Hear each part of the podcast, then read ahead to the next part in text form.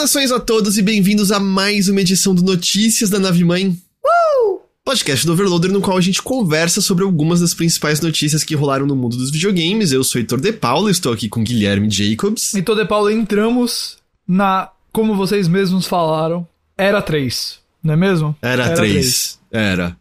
É... Tudo bem, Ghost? Agora você já tá de volta no nosso fuso, já tá habituado, já, já tá tranquilo? Estou, eu estou. Semana passada eu ainda tava acordando todo dia 5 da manhã e não conseguindo mais dormir por causa do. Aliás, 5 da manhã, na verdade, às vezes eu é, até acordo por causa da minha esposa, mas.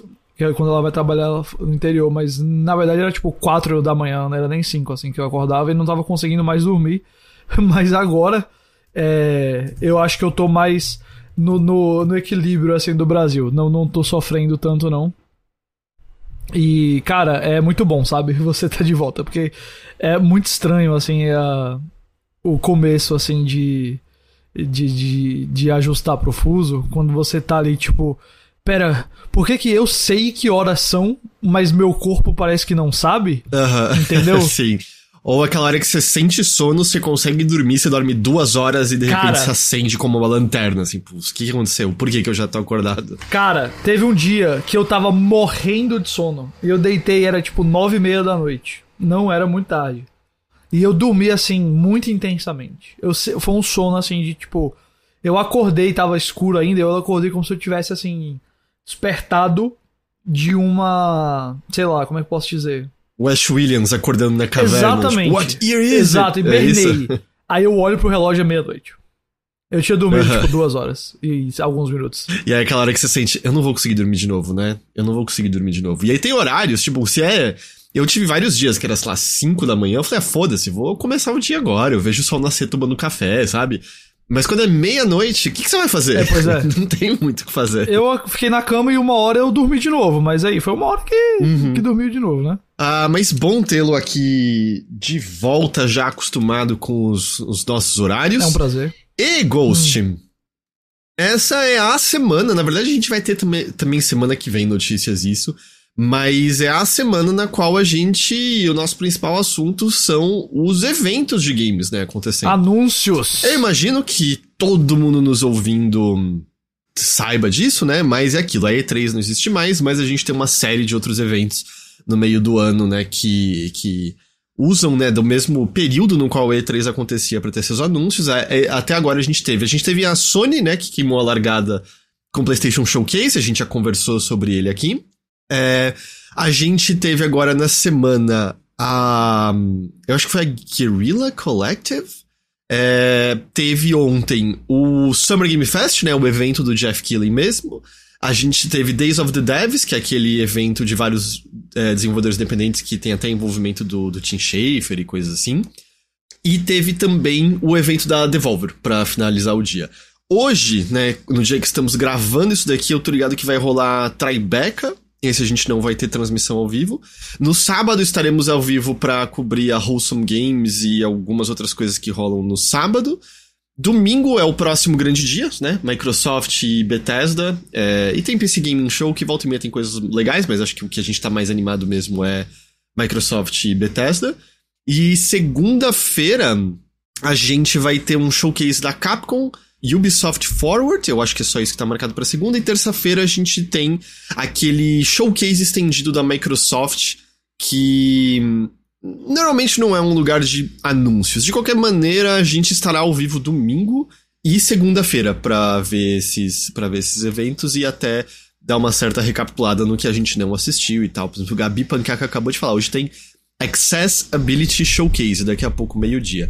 Tô presumindo que seja um, um evento focado em acessibilidade nos jogos, eu não conheço. Eu, eu também imagino que é. sim, né? Eu também não conheço, não, mas enfim. Então o que a gente tem, né, para comentar de maneira geral é o que aconteceu até hoje, sexta-feira de manhã, que resume-se ao Summer Game Fest e os outros eventos do mesmo dia, né? Devolver e, e Days of the Devs. E o Tribeca, é, que é o, o que a gente teve. Vamos começar é, com o Summer Game Fest. Vamos lá. Vamos lá. É, a, o evento foi aberto com o um novo Prince of Persia 2D. É, você chegou a ver esse trailer, Ghost? Ligado que você não acompanhou o evento ao É. vivo, mas você chegou a ver trailers, né, de coisas depois. Eu não, eu não vi ao vivo, mas eu vi os trailers. Eu vi esse do Prince of Persia também. É, Eu tô entendendo que ele é um Metroidvania. A Yuppie mesmo falou que ele foi inspirado por Metroidvanias. Eu acho que. É, não, sem, eu, eu também tive essa impressão, ainda mais com essa frase deles. E eu acho que é um bom direcionamento, inclusive, pra, pra um Prince of Persia 2D, viu? É, o jogo se chama Prince of Persia. Qual é o nome do jogo? É Lost Crown, a coroa perdida. Lost Crown. É, o que eles falaram até agora é que o protagonista se chama Sargon. Ele é parte de um grupo de guerreiros que está indo resgatar um príncipe. Então acho que você não é o príncipe da Pérsia necessariamente nesse. É, sai pra PC, PS4, PS5, Switch, Xbox One Series no dia 18 de janeiro. Mas ele pareceu é, intenso em combate, em desafios de plataforma, né? E coisa. Foi o que me, me passou a Ele, impressão. o trailer parece ser um gameplay muito. Como é que eu posso dizer? É, frenético. Frenético. Essa, exatamente. Pensamos na mesma palavra, Uhum. é bem isso daí mesmo. Tem uma batalha ali que você enfrenta um cara que tá num cavalo com uma lança dentro de um acampamento que tem aquelas estacas de madeira assim à, à volta. Que. É, eu, eu. Parece inspirado em Bloodborne, né? Não, Bloodborne não, em Sekiro, É. a luta lá do. Ah, é. Eu não lembro como é o nome do. É, é tipo, o cenário é igual, mas obviamente muito diferente o, o gameplay tudo. É só porque o cenário lembrou Ah, demais. sim. É, é, Cara, parece ok. É, parece, parece. É, e enfim, 18 de janeiro, né? 18 de janeiro tá aí, alguma coisa, tipo, eu sinto que janeiro é um mês muito certeiro pra esse tipo de jogo. Eu acho que é, o, eu acho que é a É. única oportunidade que um jogo desse tem pra viver é saindo nessa época. Eu não vou falar, eu, eu- Deixa eu até adiantar uma coisa. Eu fiz um apanhado de algumas das coisas principais, não tem de maneira nenhuma é, tudo, né, que tava nesses eventos, e também não vai estar em ordem. Eu tentei fazer um apanhado. Por exemplo, Homem-Aranha 2, que foi o destaque, né? A Sony fechou o evento dela com isso. Apareceu de novo. É, dessa vez deram a data do jogo, dia 20 de outubro. Outubro tá um absurdo de quantidade de jogo pra sair, assim, é muita, muita tem coisa. o quê que eu não tô lembrado de cabeça? Eu não vou lembrar de cabeça nunca. Cara, de cabeça eu lembro que tem Alan Wake 2. ah, tem Alan Wake 2, é verdade. Quer dizer, videogame releases, peraí. Outubro é, tem o Assassin's Creed Mirage, Ah, é esse Lords é of the Fallen. é. Alan Wake 2, Endless Dungeon, ah, tem o Passepartout 2, tem o Miranha 2, tem o Alone in the Dark, tem Mineko's Night Market, é, tem o Like a Dragon Gaiden, The Man Who Erased His Name, ah, tem... É, é bastante coisa, é bastante coisa. E isso que é de setembro e agosto já, já tem coisas também além disso, né? Ah, mas enfim, 20 de outubro pro Homem-Aranha 2 teve dev no palco. Aliás, eu- isso foi uma mudança. Eu gosto de de vez em quando ter devs indo comentar um pouquinho sobre o Sim. jogo, dar um certo contexto, é, em vez de só trailer, trailer, trailer, como foi no de PlayStation. É, o dev confirmou o que a gente suspeitava, que você pode trocar entre o Peter e o Miles né, fora de missões. E ele também disse. Eles já tinham dito isso antes, na verdade. Eles tinham confirmado Eles já? tinham- Eu tinha entendido que tinha ficado tinham. meio especulado em cima Na- do. Nas entrevistas pós PlayStation Showcase, eles confirmaram que é literalmente tipo GTA. Você aperta um botão e troca. É, e Ah, aí é? tem coisa que é só do Miles, coisa que é só do Peter, coisa que você pode fazer no jogo com os dois. Entendi. Ah, aparentemente o Like a Dragon Gaiden é 9 de novembro. Eu errei, ele não tá em outubro, então. Eu acho que ele já esteve em outubro, ele não tá mais. Não sei agora, mas ele é novembro. Obrigado pelo toque, chat. Ah, e a outra coisa que ele falou é: o Venom não é o Ed Brock.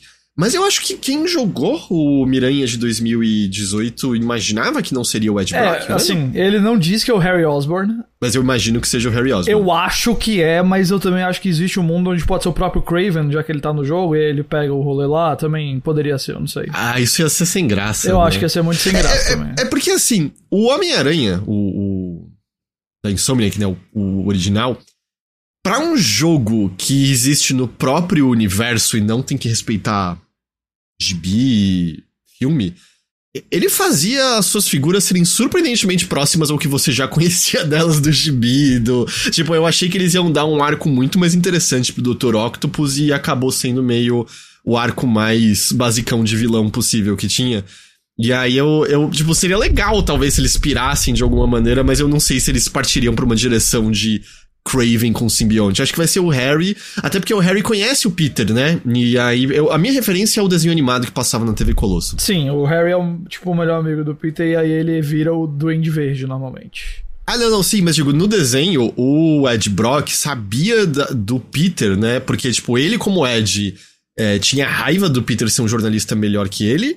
E a, o simbionte saía do corpo Isso. do Peter e ia pro Ed Brock. Isso. E aí ele conseguia, tipo, ter as memórias do, sei lá. Eu não sei, eles poderiam fazer uma coisa assim com o Harry, tipo, ele pega o, o simbionte depois que o Peter se livra dele, e aí, tipo, caralho, o Peter é o Homem-Aranha, ele fudeu, sei lá, com o que que ele vai ter na cabeça do Harry ter ferrado, sabe? Não sei, alguma coisa assim. Uhum. E, e, aí, assim, eu não quero suar negativa, não sei se você sente a mesma coisa que eu, é. Um, é uma continuação bem. Tipo, parece boa, mas é uma continuação bem continuação. Não, não parece surpreendente o que eles estão fazendo, assim, realmente parece o caminho de uma continuação. E a gente já tinha visto um pedaço estendido dele no PlayStation Showcase. Era tipo, aparecer de novo aqui agora é só meio overkill, tá ligado? Acho que a gente sabe meio exatamente o que, que é esse jogo. E deve ter sido algum acordo que o Jeff Keighley conseguiu pra tipo, ah, não, beleza, eu tenho o trailer, né, no de vocês, mas vocês me arranjam a data, pelo menos? Põe um dev no meu palco. E porque ficou estranho sem a data no evento do PlayStation Showcase, tá uhum. ligado? E, e, foi essa a novidade que teve aqui, foi a data de 20 de outubro. É, eu acho que isso tem muito cara de ser. De ser um vai e vem do Killer com a Sony, tá ligado? A Sony falou, a gente vai ter esse evento antes, o Killer falou, pô, mas. É, faz um acordo exato, pra ter exato. alguma coisa, né? É, e assim, acaba que fica pior pros desenvolvedores que tem que. Uh, não pro desenvolvedor, mas assim pra divulgação do jogo, né? Mas mais até pra galera de comunidade do jogo que fica tipo, pô, eu queria botar logo tudo pra fora, mas tem esses acordos. O que eu vou dizer é que, assim, eu continuo muito animado. O Álvaro até perguntou se ver o Aranha Verso me deixou animado. Pô, sou demais, assim, pra ter esse jogo. É, eu tô com realmente o objetivo de comprar o PlayStation 5 pra esse jogo. É, eu, eu falei até do Craven, cara, só porque tem um arco nos quadrinhos que o Craven se veste com a roupa preta do Homem-Aranha, mas não é com a simbiote, é uma roupa, ah, é uma é? roupa, tipo, costurada. Que aí ele luta contra o Venom para se provar melhor que o Peter, é todo um rolê lá. É... Porque assim, o, eu aprendi através das cartinhas do Marvel Snap que todo mundo que é possível já vestiu simbionte, ou tudo que é veículo ah, é, possível é, já virou veículo do motoqueiro fantasma. Exato. É aquela coisa, parece. É, parece Homem-Aranha 1. Eu não tenho problema com isso. É a mesma coisa que eu falei em relação ao God of War, em relação ao Zelda. Eu não tenho problema que uma continuação que saia dentro do, do mesmo, sabe? Mesma época, assim mesmo. Tem nem o quê? Uma, eu, eu sei que pulou anos? uma geração, não. mas assim, eu sei que é, é a mesma tecnologia, é o mesmo tudo. Eu, eu não tenho problema que seja parecido. Ah, sim. É, eu, eu quero um jogo legal do Homem-Aranha como foi o primeiro. Eu entendo que não é um jogo que a mecânica é revolucionária, ou que a história é excelente. Zero problema. Eu também entendo que não acho o jogo nada demais. Eu, particularmente, acho que mais até pelo fato de ser Homem-Aranha, gosto muito. É uma coisa muito parecida com o que aconteceu com jogos do Batman para mim. É, que uhum. quando. Até o Arkham Origins, que é um jogo fraquinho. É, eu, eu acho que foi no IGN que na época escreveram uma coisa que eu concordei muito, que foi esses jogos do Batman Arkham, pra quem gosta de Batman, é tipo pizza. Pode não ser a melhor pizza, mas ainda é pizza. E aí Sei. é a mesma coisa com o Homem-Aranha, só que eu acho que os jogos são muito bons, particularmente a parte de movimentação. É, é, de verdade, é uma das melhores movimentações que eu já vi num videogame. É, e assim, cara. É, falando como fã do personagem, como fã de jogos do Homem-Aranha, como fã de, de, de, filmes e quadrinhos do personagem. É, brother, eu fico com vontade de comprar edição de colecionador pra ter aquela estátua do Venom lutando contra o Miles e o Peter, sabe? É, é eu nem cheguei a ver, tem uma estatueta Eu achei legal. linda o negócio, assim, é... é... Então, tipo, eu, eu, não, eu não acho que esse jogo vai convencer ninguém que não amou o primeiro jogo do Homem-Aranha a amar. Eu acho que se você gostou, provavelmente você vai gostar. Se você não gostou, provavelmente você não vai gostar. E aí varia o seu nível de gosto e desgosto. Uhum. Mas a altura do campeonato, para mim, tá muito claro que é o jogo e eu, e eu tô animado pra ele. A minha torcida é que eles tenham dado uma bela melhorada no combate. Eu, é, é... eu, especialmente com a com a questão de ter a simbionte, tem que ter umas opções de combate que façam você sentir ali que você tá jogando com outro personagem. É... Gente, você viu, né, no vídeo, ele solta Sim. uns tentáculos. É, é bem mais, é bem mais agressivo, é bem é, mais Mas forte, ainda, assim. tipo, parece ser só o combo né, tá ligado? Não, ah, claro, se faz esse claro, combo vai sair os tentáculos. Claro, mas... eu, eu queria que o combate fosse um pouco mais engajante. É, eu não gosto do combate do Homem-Aranha de maneira geral. Eu acho que, eu, eu acho que o combate do Homem-Aranha é aquele combate que quando você pegava muito a manha dele, é, dava para você sentir que ele era mais legal do que ele aparentava. Uh, eu, eu não sei se eu senti isso. Eu tô... Porque eu liberei, né? Todos então, os distritos e eu senti que o combate fica muito repetitivo. Muito. Eu não tô dizendo, eu não tô dizendo que ele vira um combate tipo, sei lá, Devil May Cry com combos interessantes. Eu só digo em questão de tipo, se você realmente entende, dá para você voar ali pela tela de um jeito que no começo não dá. Mas não é um combate revolucionário. Eu acho que o negócio da symbiote, se se eles fizerem bem, particularmente pro Peter, né? Pelo menos vai ajudar a quando você trocar do Peter pro Miles, você sentir que você realmente tá com outro personagem. Que é o... Cara, isso é uma, é uma coisa interessante, porque o Miles, né, no jogo do Miles, é melhor do que o Peter em tudo. Exato. Ele, tipo, tem tudo que o Peter tem, mas ele também pode ficar invisível e tem o... O Venom, que vai ser engraçado. O, é, Vai ser engraçado como Venom, vai ser Venom, isso. é é. isso. Eu, eu- assim, sendo Homem-Aranha, você sabe que vai ter umas piadas, né? O Miles dizendo, peraí, pô, você tá roubando do meu poder, alguma coisa dessa. E aí sim, e cabe perfeito pros Homens-Aranhas isso, Sim, né? Tipo, é claro. do herói fazer essas piadinhas, né? E e aí a questão assim que eu fiquei pensando é, tá, beleza, eles vão diferenciar o Peter com isso, né? Para pro Peter ser diferente do Miles no, no combate. Mas a gente viu um trecho já do Peter sem o simbionte. E aí eu tô muito confuso se, ah, será que você começa sem o simbionte e aí você ganha e vem poder depois e é só no final que você perde? Ou você não, perde na tem- metade tem do que jogo? Você perder na metade do jogo. Isso, isso é. Sabe o que vai acontecer? Eu vou dizer pra você o que vai acontecer. Você vai perder na metade do jogo. Porque é aquela vibe. Que é quando o Venom vai surgir como inimigo. Exato, né? Você vai perder pra a simbionte pra poder pro... ter a cena dele arrancando e aí pro simbionte. É, e o Venom é um claro chefão final pra, pra um jogo desse. E aí o que vai acontecer? Quando você zerar o jogo, aí como bônus pós-game você vai poder ter a, a roupa de novo, sem necessidade da história explicar porque você tem a roupa de novo. Pode ser... Porque eles sabem que os jogadores vão querer ficar usando essa roupa, porque é a roupa mais popular do Homem-Aranha, tirando a, a roupa original. Então. É, eu, eu, eu fiquei pensando só se eles poderiam no meio, tipo... Ah, eu... Ok, que bom que eu me livrei do simbionte. Mas aí, algumas das habilidades que ele me forneceram muito mais. Eu acho que eu consigo adaptar isso aqui com nanotecnologia das empresas Stark. E aí o Homem-Aranha tem uns tentáculos É, na pode luta, ser, tá tudo bem, tudo bem. assim. É, eu não, não, é- não acho fora da, da ideia.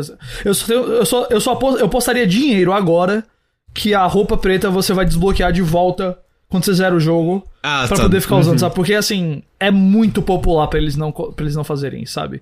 Eles não vão. Não, pra, pra limitar desse jeito, nem Exato. fudendo, nem Eles não fudendo. vão pegar o, a roupa mais popular. Eu, eu diria que é a roupa alternativa mais popular de qualquer super-herói. E fala, você joga metade do jogo depois não pode mais. Isso não vai acontecer. Isso não vai acontecer. É, então é, é isso aí. Dia 20 de outubro, em breve a gente vai, vai saber. Uh, Shadows of the Damned vai ganhar um remaster. Eu não sei quantas pessoas aí lembram desse jogo da Grasshopper do Suda 51. Estrela Garcia Hotspur. Excelente nome de protagonista. É mesmo. É, ele, ele era um jogo bem legal pra sua época, bem honestão. Eu não sei como as pessoas sentiriam hoje, porque ele é um shooter de terceira pessoa é, de fase, segmentado por diferentes trechos. Tem às vezes um pequeno quebra-cabeça de tipo, pega esse item aqui, leva pra esse canto.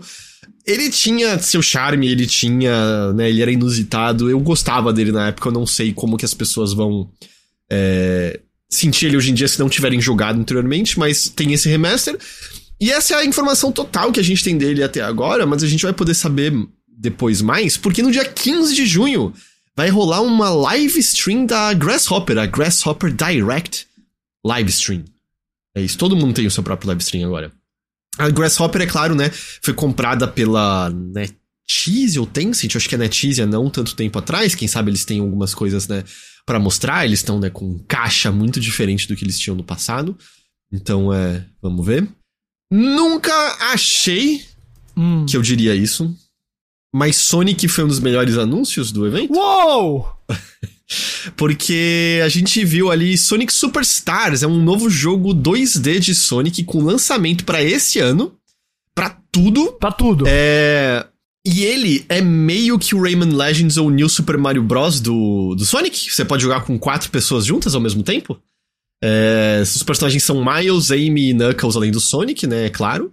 É, e ele, ele tem uma arte, tipo, que remete mais ao, ao Sonic gordinho, É. né? Que é o, o Sonic clássico. Ele é um modelozinho 3D, né? Mas ele tem uma. Ele, É. ele tá claramente tentando reproduzir mais o cenário, o, o visual clássico. Clássico, né? Sonic rechonchundinho. E aí a gente viu algumas coisas do tipo, tá caindo uma cachoeira. E você consegue escalar essa Sim. cachoeira, mesmo ela sendo um elemento do fundo do cenário. Teve uma hora que eles foram meio pixelizados e viraram meio que. É, um- eles, eles viram uma lulazinha, né, pra, pra nadar. É, então, assim. Tem cena, tem cena em 3D, em 3D não, não mas é, com câmera em terceira pessoa também. E, a, mas e assim. A cereja do bolo, Ghost, sabe qual que é, eu acho? Que. Quem. é, vai ter um novo personagem pro Sonic enfrentar, criado pelo Naoto Oshima, que é o designer original do. Sonic e do Eggman. Então, olha como os astros se alinharam pro designer do Sonic criar um novo personagem e poder tá num jogo que parece promissor, enquanto Yuji Naka vai pra cadeia. né, meio, né, meio... O cara que é o- as pessoas veem como o pai do Sonic, Chilindró, e quem fez o Sonic de verdade tá pra lançar um novo, um novo jogo aí que parece... Parece legal. O Icaro lembrou de um detalhe, é verdade. Ele fez design de Balan Wonder World. Ah, então. É... Mas, não, pera, o Jack falou, ele não é novo. Mas eu não tô falando do Fang, tô? Eu achei que eles tinham dito que havia um novo personagem pro Sonic enfrentar, criado pra esse jogo que não tinha sido mostrado ainda. Não que seria o Fang especificamente, mas é só o Fang mesmo, o, o personagem é, em questão. Mas, enfim. É, no final se libera o Shadow de metralhadora. Ah, sim, eu não duvidaria em nada que eventualmente você tenha um DLC com mais personagens pra você jogar. Shadow, Silver, é, Big the Cat, aquele crocodilo esquisito, essas coisas assim. Ah, mas é isso, sai no final desse ano Sonic Superstars. E engraçado, né? Eu mencionei agora há pouco o live stream da Grasshopper. Esse não foi o único stream que apareceu na Summer Game Fest. É, a Ana Purna, né, apareceu ali brevemente pra dizer que vai ter um showcase no dia 29 de junho. Eles disseram que eles vão ter o maior jogo deles anunciado até hoje, seja lá o que isso quer dizer exatamente. Eu presumo que é o jogo mais caro até agora. Eu imagino que eles estão olhando por orçamento só. Eu acho que é isso. Eu acho que é isso, é. Ou, ou é, mas pode significar não só isso, como, sei lá, relevância, né? Tipo, ah, uma marca conhecida, É. não sei, uma parada dessa. É... E a Capcom, né, como eu mencionei, ela anunciou alguns dias antes que ela vai ter uma transmissão aí na segunda-feira, dia 12, né, dia dos namorados aqui pra gente. Vão ser 36 minutos, então enxuto, direto ao ponto, com novidades e atualizações dos jogos recentes da Capcom, pelo que falaram. A gente sabe que a gente teve nesse Summer Game Fest também, Ghost, eu tô curioso pra ouvir a sua opinião. O quê? A gente teve o teaser da série de Twisted Metal. Cara, então, eu assisti esse teaser hoje porque eu postei no Chipo agora, e inclusive quando eu postei no Chipo, várias pessoas me chamaram a atenção que eu tinha postado com o título Sweet Tooth no, no Chipo. Que olha, ia acontecer isso uma hora ou outra. O nome do personagem é Sweet Tooth, tem uma série chamada Sweet Tooth, eu não sou perfeito, tá bom? É. Ah, o garotinho de chifre, né, chama Sweet Tooth. Isso, é, uma é um quadrinho da DC que tem uma série na Netflix. É... Porra, Gosto, mas você podia ter lembrado que a gente descobriu juntos nesse podcast que Sweet Tooth é o nome do caminhão de sorvete, não é o nome do personagem. Ah, eu nunca ia lembrar disso também, cara. Eu também, e eu não lembro o nome do personagem também. eu vou continuar chamando ele de Sweet Tooth, porque eu acho que do campeonato todo mundo chama ele de Sweet Tooth. E pelo que eu vi, eles estão chamando ele de Sweet Tooth também na série. É... Uhum. Que, francamente, compreensível. Não parece. Tipo, eu não tô dizendo que vai ser ruim, mas. Certamente parece como se faria uma série de Twisted Metal? Eu não sei se é. Sabe, assim. Ah, é? Não, eu, a vibe que eu sinto de Twisted Metal é sem comédia nenhuma, tá ligado? Eu, eu sempre associo muito mais o Black, em que todo mundo era psicopata e era só. Yeah, metal, diabo, sanguinolência, psicopatia e tudo Ah, eu mais. acho que você não consegue que eu- fazer uma versão super séria dessa série dar certo, não, cara. É, Disso aí, sério. É, é tá, eu acho que você pode fazer, eu acho que vai ser ficar É, chato. eu, eu não acho que tem que ser zoeira, assim mesmo. É. Então, eu, eu, o humorzinho, assim, é extremamente Marvel. E pode, e Mas- pode cansar em dois episódios e meio. Você fala, não aguento mais esse humor. Sabe? É. O que, eu, o que eu posso dizer que me pegou de surpresa no teaser é que essa série me parece ruim de um jeito completamente diferente do que eu imaginava. Quando eu concebi o que, que poderia ser ruim nessa Ah. série, nunca imaginei que seria o que a gente viu nesse teaser de Sweet Tooth cantando Thong, thong, thong, thong, thong. Não é isso que ele tá É, cantando? então- Thong Song? Mas eu concordo, parece ru- ruim desse jeito. Mas eu fico pensando que pelo menos isso significa que a gente talvez possa. E assim, entendam, eu não tenho nenhuma. Eu nem sei o quanto que eu vou assistir isso daí, mas a gente pode terminar assistindo isso dizendo: Bom, eu definitivamente vou lembrar que eu vi essa série de Sweet Tooth. E eu acho que existe um mundo onde esse negócio saía, ninguém lembrava que isso existe. Pode ser que isso aconteça ainda. Pode. E era, era só um rolezinho chato lá que aconteceu, sabe? É. Eu, eu não terminei de ver a série de Last of Us. Realisticamente, eu não vou ver a série de Twisted Metal, eu Então, acho. eu acho que eu vou ver, tipo, um episódio e depois a gente descobre o que acontece, mas eu prefiro que saia desse jeito do que que saia, tipo. Essa é a série Dark and Twisted, sabe? No pun intended, É. assim. Assim, a série que eu de videogame que eu terminei de ver foi a de Resident Evil do Netflix. Nossa, você tem então, um, um mas- gosto. Um gosto não, mas um, um, uma escolha de como usar o seu tempo muito curiosa, cara. Eu vou te explicar a minha lógica. Eu tô ligado que vai ser boa a série de Last of Us. Eu, os episódios que eu vi eu achei muito bons. Você prefere Agora, ir no arriscado, você, você gosta de É viver. a incerteza, tá ligado? Que porra é essa Você série? gosta de viver no limite, né? Assim, eu entendo, tá bom. Tipo, eu já sei que vai ser bom, mas esse aqui, que eu não sei, pode ser ruim de um jeito especial, vamos ver esse daqui, entendeu? Ah, mas é isso, assim, foi muito diferente o, o- o teaser do que eu achei que seria. É, a voz do Will Arnett, né, pro, pro Isso. Sweet Tooth, né, pra- é bem, é bem a voz dele. E aí, tipo, ele tem uma voz grossa, mas desde que a gente viu esse teaser e deu pra ver a vertente de comédia na série, me, me fez mais sentido o Will Arnett ser a voz do, Uhum. do Sweet Tooth. Mas enfim, é isso. É, convido todos a verem o, o teaser pra quem não viu ainda. Esse daqui pra mim foi totalmente surpresa, mas Sandland, que é um mangá do Akira Toriyama, vai ganhar jogo. Se eu não tô enganado, vai, vai ganhar uma animação também, Sandland, agora em outubro. Eu não sei se é só Japão, mas se não tô enganado, tinha uma animação que tava pra fazer. E é dessas coincidências é, totais. Eu, né, vou né, surpreender todos aqui, não sou o, maior conhecedor de anime e mangá. Hum. Eu li esse mangá. Eu nunca ouvi falar nesse mangá até ontem. Então, o que aconteceu lá pros anos 2000, a Conrad tava forte nas bancas, né? Ela publicou Dragon Ball aqui no Brasil, eu acho que ela publicou é, One Piece originalmente, é, a- e ela trazia muito mangá traduzido, né, novo pras bancas. E o Sandland foi um deles, que eu comprei aleatoriamente na banca. É, parece que saiu no começo desse ano uma edição da Panini, é, também. E pelo menos essa edição que a Conrad tinha publicado era um um volume acabado, entendeu? Não tem, tipo, eu acho que eu, eu acho que originalmente até saiu semanalmente, sei lá, na Shonen Jump, mas esse que eu comprei era uma história acabada já fechada, que eu acho que não tem mais nada além disso de, de Sandland. E é- ela é curtinha, tá ligado? Você você lê e acaba, e é isso aí só. É um, é um universo né, meio pós-apocalíptico no qual a água é uma, uma raridade. Se chama Mad Max. É, com a diferença que o protagonista é o príncipe filho do Lúcifer. A galera, tipo, tem demônios por ali e é, não, tem isso, tá ligado? monstros, Não- eu vi. É, mas não, não é. É que nem, tipo, no Dragon Ball mesmo. Não é esquisito ter monstro, assim. Tanto que é o prefeito da cidade local que pede ajuda pro príncipe filho de Satã pra meio fazer algum lance e eles vão atrás de água, eles vão cruzar o deserto. Eu não me lembro exatamente o que que. O que que eles vão fazer, assim. Mas era muito simpatiquinho. Tem a arte do Akira Toriyama, né? Que é bem charmosa, bem, bem charmosa. Óbvio, tem aqueles personagens que você olha e fala: é, esse aí é o Gohan. Esse aí é o Trunks, sim. tá ligado? Mas, mas é bem, é bem simpático. Quanto ao jogo em si, não tem data ainda. A gente sabe que ele vai sair pra PlayStation, Xbox e Steam. É, e a gente viu cenas do príncipe, né? Porque ele é chamado de príncipe só no, no, no mangá.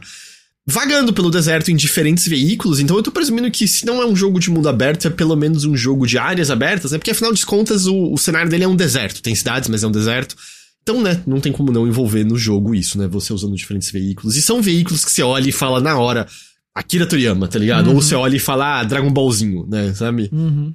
É, encerrou o evento com Final Fantasy Rebirth, né? Que eu não sei como, como você ficou, Ghost. A gente viu muitas coisas, né? De, de do que a gente vai ver nessa segunda etapa da jornada de Final Fantasy Remake. Foi um pouco esquisito, né? Vou, vou adiantar isso. Por quê? A Square tava hum, meio tipo, ah, não, né? Tava focando toda hora no Final Fantasy XVI, que já vai sair logo aí mais e tal. Então foi meio surpreendente ver gameplay de Final Fantasy Rebirth que eles tinham mencionado há pouco tempo, eles fizeram aquelas séries de tweets esquisitíssimas que acabou de acabar. Developer Diary lá, né? Todo dia era um. Todo dia era um, é.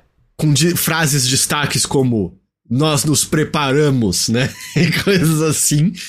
Mas o que eu achei muito estranho é que o Killy abriu com os rumores eram verdade. E aí Final Fantasy Rebirth é eu consigo pensar em cinco outros rumores que eram mil vezes mais fortes circulando nesse período do que gameplay de Final Fantasy Rebirth. Ah, tá. Tá ligado? Eu não. Ah, é, foi. Ok, eu não vi, então eu tava tentando entender. Pera, ele, ele tá dizendo rumores do Final Fantasy Rebirth ou rumores do Summer Game Fest? Então, a frase do Killy antes de começar o, o segmento de Rebirth, ele só falou: The rumors were true. É isso. Eu acho que é só Ou sobre Final. Fantasy Rebirth tá lá mesmo, então tá bom. ok. É, não, não, sim, mas não faz nenhum sentido essa maneira como ele colocou, entendeu? Porque quando ele falou isso, todo mundo falou. É... Ah, Persona 3 Remake. É isso, tá ligado? Esse é o rumor. Os dois rumores fortes entrando nessa época de eventos foram Metal Gear 3 e Persona 3 Remake, na minha opinião. Metal Gear 3 já foi confirmado, Persona 3 Remake também, só não no Summer Game Fest. É... E então, sei lá, eu, a maneira como ele abriu assim com os rumores era verdade pra isso foi esquisito, mas, né? Ei, é Final Fantasy É Remake. Final Fantasy. Não, Rebirth. É, Rebirth, eu digo, é, ok, a continuação do remake. Ah, sai no início de 2024, início de 2024, pode querer dizer, eu acho que o mesmo período da primeira parte, lá pra abril, assim. É. É, Eu- março, Tem, abril. esse jogo tem muita cara que vai ser anunciado pra fevereiro e depois adiado. Sabe? Tipo. A gente viu o Rancho Chocobo, a gente viu Cosmo Canyon, a gente viu o Junon, a gente viu uma luta contra Genova, que deve ser Isso. o navio, eu tô presumindo. A gente viu os personagens começarem a questionar, oh, o que, que o Cloud fez aí nos últimos cinco anos? Então, assim, né, até agora. é Eu, eu quero tomar cuidado porque eu tô ligado, né? Tomar cuidado com, com spoilers. Tem gente que ainda vai jogar o remake, tem gente que não Pode não jogou original aqui, né? mas a impressão que me deu é que, assim, a gente tá vendo muita coisa que a gente teria no segundo disco do. do Final Fantasy VII. É, então, tipo, né, acho que iria até a cidade dos Ancients. Mas eu acho que a gente já tá vendo várias dicas com Sephiroth e tudo mais de coisas que podem ser meio diferentes. Que eu acho que é aqui onde a gente vai ver as coisas começarem, né, a, a partir pra piração. 100%. A outra coisa, tipo, a gente ouve o Sephiroth uma hora falando. Cláudio, eu matei ela cinco anos atrás. Exato! Você acha que é? O que E, significa? e, tipo. Exa e, e- e, assim, ela é a Tifa? Ou ela é outra coisa? É, ela é a Aerith? E ele tá lembrando de uma volta pra essa. Re... Eu não sei, eu não sei, entendeu? que, tipo, que na cena ele tá prestes a matar a Tifa, né? Nas... A Tifa, mas pode ser um. um... Ah, aparentemente na versão japonesa ele fala Tifa diretamente. Ok, então ele tá falando da Tifa. Ele tá falando diretamente, ele tá querendo só foder com a cabeça do Cloud ou isso diz sobre a. A coisa maior. A gente viu justamente, o Lucas falou, a gente viu o Cloud vestido com o robe. Com o robe não, né? Com o manto da, da reunião. E aí o Lucas mencionou aí mais cedo. Heitor, você acha que essa ênfase dos dois CDs tem algo com o jogo em si? É Totalmente conspiratório. Porque o, o né, pá, Two Discs apareceu. Eu não tenho a menor ideia. Eu vou viajar, eu vou só pirar aqui agora. Tipo, por que, que ela destacaria isso? Porque a gente teve jogos de dois discos na geração passada, por exemplo. Final Fantasy VII Remake é um jogo de dois discos.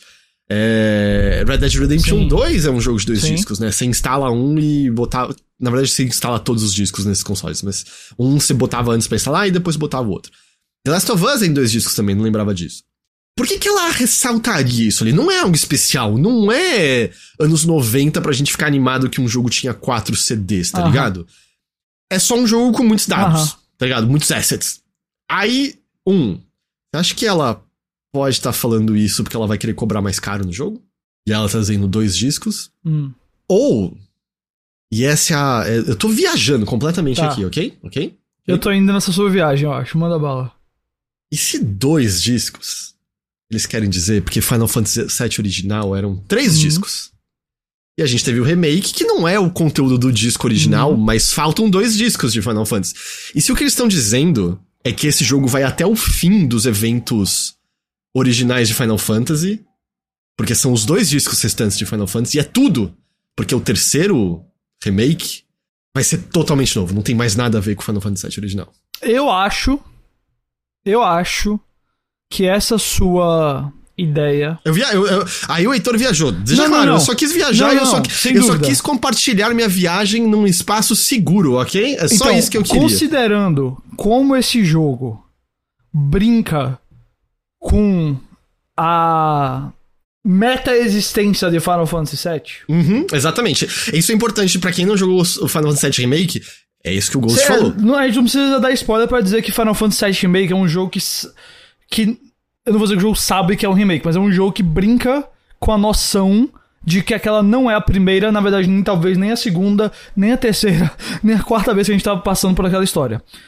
E ele não só faz isso dentro do próprio mundo, dentro de tipo, opa, calma, talvez a história desse mundo esteja se repetindo de alguma maneira, como ele faz realmente falando com o jogador. De tipo, ou, talvez dessa vez você possa fazer escolhas diferentes, eu não sei o que, também te amo jogos que nunca joguei. E eu acho, eu acho que foi uma ênfase tão curiosa É, é por isso mais que eu acho Exato. esquisito destacar dois discos. Mas ao mesmo tempo, É isso a falar, o pessoal falou, mas o 7 Remake eram dois discos já. Eu falei, é verdade, então minha teoria foi por água abaixo. A do Lucas eu gostei. Cada disco é uma realidade diferente. hum, Porque assim, eles não mostraram o Zack. Eu acho que eles não mostraram o Zack de propósito. Eu acho que o Zack vai aparecer nesse jogo de maneira. Talvez não proeminente, mas importante. Ah, o Caiveras falou: eu amo original, tenho um pouco de medo do que eles vão fazer com a história. Ah, Caiveras. larga assim, a mão, cara. eu- Não no sentido de, É, tipo, não se importe mais, mas. Ah, não, eu, eu acho que o Caiveras, assim, esse é um medo muito real de se ter. Porque agora é onde o Nomura pode arregaçar as mangas e fazer nomurices até dizer chega. Eu acho que existe o. Vou dizer. Alta probabilidade de ano que vem a gente tá dizendo, porra, a primeira parte do Final Fantasy Remake foi muito bom, né? Pena que eles cagaram tudo que veio depois. Eu acho que tem uma boa chance disso aqui acontecer. Ah, mas mas em existe, parte, eu acho- Porque o. Sei lá, pra mim isso é a mesma chance que tem de qualquer jogo da Square Enix ser ruim, cara. É, não, então, é, eu só, eu acho que é só, na, a gente tá falando de Tetsuya Nomura, ele tá, ele tá, é, é diferente. É, mas eu acho que é só porque os, o, o que tá em jogo é mais alto, tá ligado? Porque eles construíram muito Claro, bem. porque é Final Fantasy. E, e, não, e, O Zack não tá vivo no remake, é Natseru e é Final Fantasy VII, né? Então. termina o Final Fantasy VII Remake de novo. Bom, é. Não, existe. Eu vou dizer o seguinte: existe 100% essa chance deles cagarem. É o Nomura. Já é uma história que eu acho que ela se equilibra numa linha muito. É, Bamba, numa corda muito bamba essa história. Até no Final Fantasy VII original. Não é, não é exatamente assim uma história que eu acho que, tipo. Uou, que, que roteiro assim perfeito, sabe? É meio que ele, ele bate assim nas. nas nas é, nas paredes, sabe? Com tudo do Cloud, do Sephiroth e tal. Não de um jeito Ah, ruim, mas que assim, pô, tem umas ideias ali que você fala, meu, peraí, de onde veio isso? É, só que funciona. Mas eu prefiro, novamente, eu prefiro que eles façam isso. Eu, eu gosto disso. Outra, eu... eu- gosto que eles façam isso daí. É, eu tô. Estou muito confuso em que pé estamos em relação a isso, porque eu concordo 100% com você. O Iago tá falando no chat. Não vão mexer no original, só estão fazendo meta. Porra, já mexeram no original pra caralho no, no remake. Tipo, Ah, eu, eu acho que até o fim dessa trilogia esse negócio vai mudar pra caramba, sabe? Não, e eu achei que o final do remake é o ponto que eles estão dizendo: olha, a partir daqui. Exato. Eu ent... Inclusive, É. eu, eu entendo o final do remake, né? Tanto que acontece uma luta específica lá e depois dela você fa- parte pra outra luta, que é uma luta que você imaginaria que só aconteceria muito mais na frente. É... Uhum. Eu acho que eu acho que eles já disseram, ó, a partir de agora tudo é possível. Significa que não vai ter as coisas que a gente quer? Claro que não, vai ter tudo que você quer. Vai ter tudo que você quer em Final Fantasy VII. Mas, a, mas eu continuo dizendo: quem vai morrer é a Tifa, não é Ares. É uma boa aposta. É. Ah, porque, tipo, é. Sem entrar em mais detalhes, mas, tipo. Final Fantasy VII Remake é um diálogo com o Final Fantasy VII original. Exato. É, é- esse é o, essa é a coisa do remake. Eles não só refizeram, eles estabeleceram, estabeleceram um diálogo para com o jogo original. E é por isso que ele é incrivelmente interessante, né? Eu acho que é o, o que anima tudo. Ahn, agora, enfim, a gente viu isso, vai estar mais lá pro, pro começo do, do, do ano que vem, né? A gente falou dos dois discos. Ah, é, tinha uma. Uma coisa que uma pessoa tinha comentado aqui que eu queria comentar com você, é, Ghost, porque também acho que tinha alguma coisa interessante que pode, pode dar um pano pra manga isso daqui. Alguém disse que o Maximilian Dude tava com uma teoria de que talvez os protagonistas tenham ido para o universo do Zack após os eventos do final do 7 Remake. Uhum. É, porque uma coisa que de fato me chama a atenção é. A gente vê no vídeo os heróis, né, do. Que você tem no final do 7 Remake, uh, sendo removidos de uns escombros e coisas assim. Que beleza, bate com coisas que aconteceram no final do, do original. Mas. É, aliás, do original, do remake. Mas eles parecem que estão sendo ajudados pelos soldados da Shinra. E Era. é tipo. A Shinra prenderia essas pessoas imediatamente de novo. Tipo, literalmente termina com uma fuga, tá ligado? Deles ali. Sei lá, essa parte me, me chamou um pouquinho a atenção, tá ligado? O que, que tá acontecendo. Só eles escapam Uhum. ali, ali depois e, e coisas assim. Uhum. Ahn, mas enfim, é, a gente viu isso do, do Final Fantasy Rebirth. Muito obrigado por me darem atenção nas minhas teorias. É, É, o que eu vou concordar com você é que eu acho que, por enquanto, eu acho que essa ideia dos dois discos pode ter sido alguma coisa realmente aí apontando pra mais zoeiras, mais zoeiras. é. Ou, eu- como eu falei, pode ser só eles dizendo que eles vão cobrar mais caro. Alguém falou mais cedo aí no chat. Pode ser também eles dizendo só. Só informando que tem dois discos ocupar- e pronto, porque a, a sendo a Square Enix tudo é possível, é. É, não, vai ocupar muito espaço no HD. Tá ligado? Vai acabar, vai, vai ocupar muito espaço no, no HD. Ah, até porque quem baixar, né, tipo, presumindo que fossem, sei lá, realidades diferentes, quem baixar vai estar tudo no HD. Você precisa conseguir acessar isso, seja jogando o jogo ou de um menu ou alguma coisa assim, sei lá. Ah, mas é isso, então, de Final Fantasy Rebirth até, até o momento. E aí, né, não rolou no Summer Game Fest, mas a Atlus, eu não, não, não sei se qual o braço foi, postou em redes sociais antes da hora o que seria revelado domingo que o remake de Persona 3 é real. É. Ele é o Persona 3 Reload e que no final deste ano a gente vai receber um jogo tático de Persona 5 chamado Persona 5 Tática. Let's go. O Persona 5 Tática é novembro desse ano, o Persona 3 Reload tá tipo início de 2024.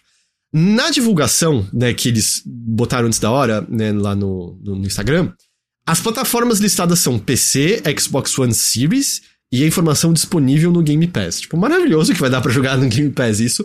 Agora, eu não ficaria encanado de, tipo, achar que não vai sair pra PlayStation por conta disso, porque a impressão que eu tenho é. é que, tipo, eles listaram essas plataformas porque seria um anúncio conjunto à conferência da Microsoft. E depois estaria dito é, em, nota de divulgação, tipo, ah, vai sair pra. Tipo, vai sair pra Switch também, vai sair pra Playstation. Então, eu não ficaria, tá ligado, receoso, tipo, pera, como assim? Não vai sair pra Playstation? Não, não teria esse, esse receio, não. Aí. Ghost, eu vou perguntar, você viu os trailers Do que? Do. dos Personas Remake? Eu, eu vi o do? Persona 3. Então, me diz suas impressões, por quê?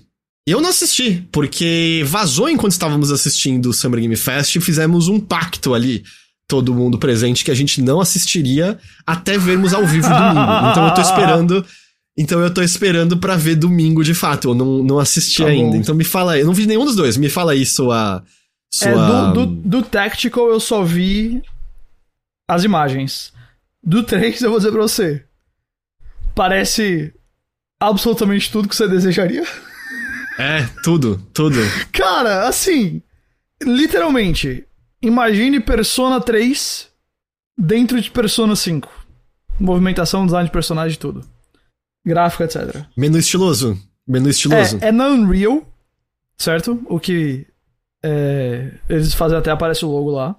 Eu até abri o trailer de novo aqui pra ver se tem alguma coisa que eu esqueci. Caralho, mano. Mas, cara, queria que voltasse no tempo. Eu queria voltar no Ah. tempo e falar pro Heitor de 2007, falando: esse jogo vai ganhar um remake na Unreal Engine daqui a, tipo, mais de 10 anos. tem uma, tem uma hora que aparece na tela Hora Tenebrosa.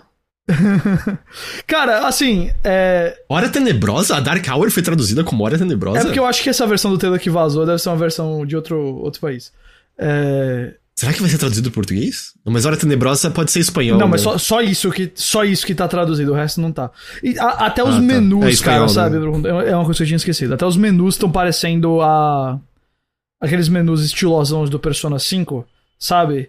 Sei, É, sei. Um pouquinho menos é, dinâmico, porque não, não, não entra dentro do personagem que tá ali na tela, sabe? Quando você ia pras lojas que o personagem ficava dentro do menu. Mas ah, tem umas artes, Uhum. tem umas, umas coisas é, bonitas. Ou, desculpa, eu não sei. Eu, pra mim é tipo. Eu não sei o que eu pediria fora isso. Eu acho Persona 3 um jogo maravilhoso. Eu acho que tem a melhor história de qualquer Persona. Eu acho que tem a melhor vibe de qualquer pessoa. Eu gosto daquela vibe apocalíptica, aquela vibe Uhum. de depressão. Ela é mais mesmo, sombria, assim. triste, né? É, Melancólica. Eu acho que ele até lida com essa ideia de depressão mesmo ali dentro do jogo, porque isso vira uma questão dentro da, da história mais pra frente. E, e, ah, você pode dizer se lida bem ou não, pra mim lida muito. Eu gosto muito. É, porque ele, ele segue ali num, num, num, num patamar menos lúdico mesmo. Tanto que o próximo jogo, Persona 4, é o mais lúdico de todos, assim. E eu acho que pra bons efeitos também. Eu gosto que existam coisas diferentes. É, e é basicamente o que mais prejudica Persona 3 pra mim é que vários aspectos do gameplay, seja do gameplay. é, é, não das batalhas, as batalhas acho que no, no sentido, no geral, tá bem boa. Mas dentro das do, do andar pelo mapa, do trafegar, navegar pela história e tal, eu acho que ele é meio, sabe, enferrujado e, e coisas de sistema. O negócio de não poder controlar a É. party, saves, etc. Você bota isso tudo dentro de uma versão nova, cara, uma obra. Ah, Sh- Shut up, tamo aí. Porque eu não lembro se eu cheguei a conversar com você, eu conversei com a GG. Eu, eu rejoguei Persona 3 pouco antes de visitar a Você falou né? comigo, sim, foi. Você, você comentou E- comigo. E é isso, ele ainda é um jogo muito bom. Mas é aquilo, ele é a base pra eventualmente a gente ter chegado nas mecânicas Sim. e sistemas do Persona 5. Sim, exato. Então. E ele é, um jogo É mais. esperado, né? Que... Por exemplo, se alguém jogasse Persona 5, eu diria, vai pro 4 primeiro, depois dá pro 3. Sabe? Porque eu acho que o 3 ele, ele é mais recompensador se você já tá familiarizado com a fórmula de Persona. Mesmo que você Uhum. note onde ele é, trava e os outros, o 4 e o 5, vão mais suavemente pra frente, sabe? Questões como o controle da Uhum. party. Porque eu acho que se você já gosta da fórmula de Persona, é mais fácil você se adequar. Se você não gosta, aí você Sim. chega ali e fala, putz, isso aqui tá muito. Parece que tem hora que ele cai num abismo antes de chegar no destino que esse gameplay precisa chegar. É... é, Mas é assim. Eu tô louco pra, pra ir pro, pro- pra esse jogo aqui, cara. Louco, É, louco. eu, eu, eu acho que vira, tipo, o jogo que eu mais tô animado agora, talvez? Persona 3 Remake? Tipo, eu quero jogar muito Baldur's Gate 3, eu quero jogar muito Alan Wake 2, eu quero jogar muito Final Fantasy XVI esse mês. Mas Persona 3 Remake? É, me pega. Deixa eu só ler umas informações importantes aqui. Hum, Não sei a proceder. Ninguém vai me citar como se eu estivesse dando uma info. Tô dizendo aqui que o Toinho, aqui no chat, tá dizendo que conhece alguém que trabalha na localização desses dois jogos que estaria localizando pra português. É isso. show! Só isso. Se não sair em inglês, a gente vai em conjunto falar Toinho, feio, todo mundo ao mesmo tempo. Se não sair, tem meses aí ainda pra gente descobrir se o Toinho nos engambelou. É, parece primo do, parece história do primo que mora no Japão. É a, a, a- a coisa é que eu já descobri jogos que estavam sendo localizados em situações exatamente iguais a que o Toinho descobri, é, descreveu, sabe? Você conhece alguém e a pessoa fala, ah, não, eu tô localizando. Ah, ok. É, então vai saber, vai saber. Eu vou dizer pra você o seguinte, sobre isso do, de ser o jogo mais aguardado. Eu fiquei pensando agora. É porque eu sempre luto com isso de, pô, é um remake que eu meio que já sei o jogo, sabe? É... Mas, cara. Eu acho que é, sabe? Eu fiquei pensando se tem algum jogo que me empolgaria tanto quanto jogar uma versão turbinada de Persona 3. É. É, total. Eu acho que não. E eu acho que, inclusive, se esse jogo. Vou falar uma parada assim. Persona 4 é o meu jogo favorito. Mas, Pra mim, é o jogo da minha vida, assim. 3 tá lá, entrar entre os principais também, mas o 4 é o número 1. Mas eu acho que se eles fizerem bem, existe uma chance. Eu não quero sa- sair muito. Eu sei o que você vai falar, e se for o que você vai falar, eu acho que eu já concordo com você. Eu Ah. não quero, eu não quero ser muito hiper, fazer muito hipérbole aqui, mas eu acho que tem uma chance de se eles acertarem isso aqui, de ser o melhor Persona já feito. Eu ia falar que, tipo, muitas chances de ser melhor que o 5, porque eu acho a história do 3 Sim, melhor do que a do 100%. 5. Não, assim, não me entenda mal. A história do 5 é muito melhor contada. E eu acho que a primeira metade dela dá atenção pra detalhes dos personagens que o 3 não dá. Sim, sim, sim. Mas sim. ah, eu, tô, eu, particularmente ali os dois primeiros arcos ali. é- eu tô falando assim, você pegar a trama crua, tá ligado? Tipo, ah, a primeira essa acontece isso, parará, parará, parará.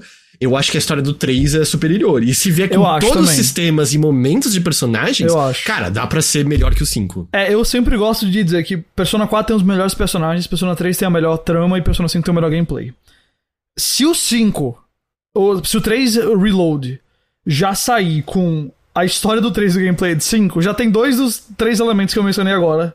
Absurdo, sabe? Além da equipe com mais experiência, né? Uma equipe que fez, tipo, desenvolveu muito essa. Cara, a é, real é, é, desenvolveu essa série, essa, tipo, Persona 3 pra cá, da época em que era um jogo de nicho RPG no PlayStation 2, pra algo que, mano, tipo, é, é, é palco da, dos maiores eventos de games do ano, tá ligado? É uma mudança severa, certo? Exato. É... Então é isso, a gente tá a bordo do trem pra. Eu. É, eu 100%. Eu, eu não, não tenho por que não acreditar. Eu acho que é. De verdade, eu acho que é uma... É um jogo maravilhoso. Maravilhoso. E. Ele, ele merece aquela coisa. Olha, remake em videogame é a chance de você pegar ou um jogo que não deu muito certo e fazer ele bem, ou de você pegar um jogo que era muito bom e envelheceu muito e trazer ele para tempos modernos. Poucos jogos eu acho que podem beneficiar tanto desse pulo quanto Persona 3. Uhum. E sabe uma coisa que eu, eu, penso também, por exemplo, a, até perguntaram aqui. Silas perguntou, mas vocês não preferiam um 6 do que mais um remake? Honestamente, não. Eu fiquei pensando também sobre isso. Eu não. Eu queria. Eu, eu gosto da ideia. Se, se chegassem para mim. Entendo, não é que eu não quero Persona 6. Tô louco pro que, pra que exista um dia um Persona 6. Mas se um dia alguém chegasse para mim e falasse: Você quer Primeiro, primeiro, um Persona 3 Remake, um Persona 6, eu ia dizer o 3 Remake. Porque eu. Hum. É, é justamente por isso que a gente tá conversando agora. Quando eu paro para pensar no potencial de um Persona 3 feito pela galera que fez o Persona 5 com conhecimento, sistemas, tudo mais atualizado, cara, não é que o Persona 6 não possa sair e seja melhor. Mas eu instantaneamente, pelo potencial que eu vejo nesse rolê, e eu, eu concordo com o que o Jojozinho falou. Eu acho que o Persona 6 está sendo feito em algum lugar. Todo mundo perguntando do Project RE Fantasy. Esse negócio não tem atualização há mais de 2 mil dias. É, cara, o potencial é muito alto para eu recusar um Persona 3 Remake. É, eu, eu acho que tem outro fator. Eu, eu pelo menos imagino que haja um outro fator também. Vamos lembrar que o, a equipe de Persona, né? Eles tiveram Persona 3 e 4 num período curto de tempo ali no no PS2. E como muitos outros estúdios, e muitos deles, né, estúdios japoneses, tiveram dificuldade de se adaptar pro HD. Tipo, na geração do PlayStation 3 eles lançaram Catherine. Sim. E aí Persona 5 foi cross-gen. Ele saiu pra PS3, mas ele já saiu ó, no, pra PS4 direto também. Foi. Eu me pergunto se fazer um remake, né? A gente sabe que, pô, ajuda você fazer um remake em termos de facilidade. Não tô dizendo que não seja trabalhoso. Mas a facilidade é maior porque a estrutura do jogo, de maneira geral, né? A não ser que seja um remake muito severo, tá ali pronta, tem perguntas a serem respondidas no desenvolvimento que já foram respondidas anteriormente. E eu não acho que coincidência que eles estão fazendo no Unreal Engine, hum. sabe? Isso me parece uma maneira da equipe de Persona conseguir terminar algo usando uma engine popular, pegar experiência, mais experiência. Eu acho que eu acho que até eles já chegaram a trabalhar antes, eu não tenho certeza com o Unreal Engine, mas pegar mais experiência, lançar esse remake e aí sim conseguir fazer um Persona 6 que com certeza, no mínimo em pré-produção, já, já tá lá dentro, né? Até porque essa, essa não é a primeira vez que a equipe de Persona vai fazer algo para o PS5. Beleza, a arquitetura é, é muito similar com a do PS4, mas a gente sabe que é importante ganhar essa experiência. Tipo, sabe, a Naughty Dog sim. fala de fazer isso, então é. Então eu acho que tem todos esses fatores, sabe? Às vezes um remake encaixa melhor porque é algo que você consegue terminar de maneira mais é, salary. É uma coisa que anima, sabe? Eu acho que até pra marketing, dependendo do caso, ajuda, porque, tipo, marketing precisa pra gente é o Persona 3 de novo. Sim. Beleza, tamo dentro, tá ligado? Não, não tem, estou dentro. Pessoas que jogaram 5 podem se interessar, né, pra, tipo, ah, o que, que é esse, esse antigo? Saiu um remake agora. Então, eu, eu vejo esses outros fatores aí também, tá ligado? Eu acho que é uma coisa meio prática de como fazer o desenvolvimento ser melhor. Porque a gente ficou muito tempo sem jogo dessa equipe no PlayStation foi. 3. Foi, foi insano, assim, o tempo que foi. demorou pra, pra sair Persona 5, né? Então, eu, eu, eu diria que isso é um, um fator. E claro, como o Shinji lembrou, outras pessoas lembraram, mano, vai estar tá no Game Pass no primeiro dia. Vai ser muito. É loucura isso, né? Por que você acha que eles não tocam nos dois primeiros? Diego, o primeiro, na verdade, ele até teve o que a gente poderia chamar de um. Eu não sei se é. Talvez seja mais remaster, mas com elementos de remake pro PSP. A questão é que o Persona 1 e 2, eles são muito diferentes em estrutura do Persona 3 em diante. O Persona 3 cria um template que foi aprimorado no, no 4, no 5, né, refinado. O 1 e o 2 são muito, muito, muito diferentes. Então, por isso eu acho que. É, eu não, não, não acho que o interesse nos dois primeiros estaria dessa, dessa maneira. Uh, finalizando, tá? Algumas coisas aqui do Summer Game Fest. O Honkai Star Rail vai sair para PlayStation no último trimestre deste ano, né? O, o jogo lá da, da Royalverse é, já tá disponível para PC, né? Ele é, ele é gacha, mas ele é combate por turno. Uh, Lies of P ganhou a data de lançamento para dia 19 de setembro, PlayStation, Xbox Steam e já tem uma demo disponível. Nicolas Cage no palco, queria hum. falar de hum. Nicolas Cage no palco. Olha, foi uma enorme decepção conjunta quando a gente descobriu que Nicolas Cage era um sobrevivente de Dead by Daylight, não, e não um dos assassinos. Pelo amor de Deus. gente, é... quem é que... Por que não? E, o, e não é Nicolas Cage como Drácula ou Nicolas Cage como o Diabo que ele tá fazendo um filme agora. Não. Nicolas Cage. Nicolas Cage, é isso. Pelo, gente! É, e eu até gosto da. Eu até gosto da premissa de que ele podia achar que ele tava atuando num filme no qual ele é um serial killer, e aí ele tá matando as pessoas. E é tipo, ele ele entra tanto no papel que não adianta ninguém avisando ele que aquilo é de mentira, ele só continua matando todo mundo. Um, e. Nossa, essa aqui, eu só queria puxar essa aqui porque eu não sabia. O Dennis falou que tinha rumores do Persona 5 estar sendo desenvolvido para PS2 antes da Sony encerrar o suporte PS2. Ok, que loucura. Ok. E eu, eu não sei se você teve essa sensação, Ghost. No geral, no geral, celebridade no palco é ruim. Sim. Porra, mas o Nicolas Cage mandou muito bem. Sabe por que que eu acho? Por quê? Um, ele foi ele mesmo. E dois, ele não foi nada condescendente. Ele tava falando de uma maneira muito genuína, tipo, ah, eu nunca tinha tido essa oportunidade, então foi legal atuar no jogo. Falou umas groselhas sobre timing da gravação, que senão vai sair errado no jogo, é, e coisas assim. É, ok, na verdade, Ken Reeves foi, foi legal, foi legal. Mas eu acho que Nicolas Cage foi até melhor, sabe? Ele, ele tava sendo muito genuíno, ele tava animado, ele tava usando um puta de um terno, né? Puta que pariu, que bom gosto pra roupa esse homem tem. É... Então eu, eu achei divertidíssimo o Nicolas Cage no, no palco. Uhum. O que, que você achou? Também eu só queria que fosse algo a mais, tá ligado? Ele. ele é. Eu sempre gosto do Nicolas Cage, eu acho ele legal, eu acho que ele é um cara que diverte. É, mas eu queria que fosse uma parada maior, sabe? Eu acho que a ideia dele como assassino Dead by Daylight, novamente, não, não ele como um dos papéis dele, mas ele como ele ia ser muito divertida. Só que, poxa, eu acho que é, ele é o tipo de cara que, tal qual o Keanu Reeves, ele faz bem com os memes e a zoeira que é a expectativa para ele, assim, sabe? É, é, Porque afinal de contas, ele é um dos queridinhos da internet. Só que eu acho que não é só por causa das. Hum, escolhas curiosas, vamos dizer assim, que ele faz para filmes. É porque ele é um cara que quando ele fala, quando ele aparece, ele sempre, sempre é divertido. Então, foi legal. Uhum. Ah, você não falou aqui, mas teve uma outra coisa que eu, eu queria falar, que é o, foi o jogo do John Carpenter lá, que não é bem um jogo do John Carpenter, é. né? É, o que o jogo chama Toxic Commando, na verdade chama John Carpenter's John Carpenter's Toxic né? Commando. Que aí você sabe que é coisa boa. É, mas não é, né? Assim, pelo que eu... É, é, um jogo de monstro e zumbi, galera sobrevivendo contra isso, e é para ser meio. É pra ser meio anos 80, violência e comédia, assim? É, mas pelo que eu tava lendo, eu li a matéria, acho que foi do Gematsu, que eu, eu, eu, li meus resumos lá. Esse jogo. O, o, qual é o envolvimento do Carpenter nesse jogo? Ah, eu.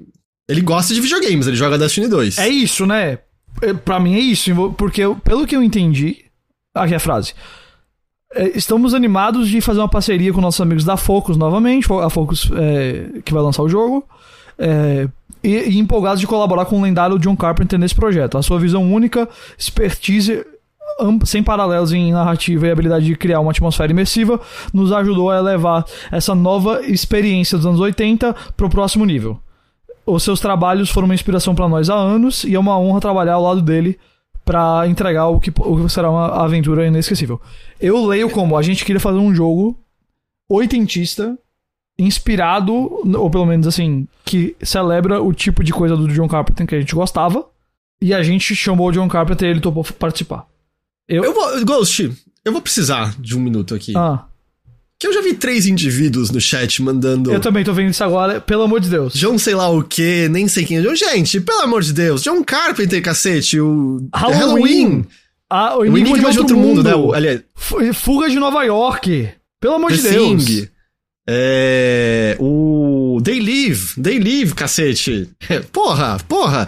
Ó, pra- só pra ter noção, quem aí assistiu. Criador de Pânico, pelo amor de Deus, não. O Wes Craven, não criador quem- de Pânico. que- quem assistiu aí o.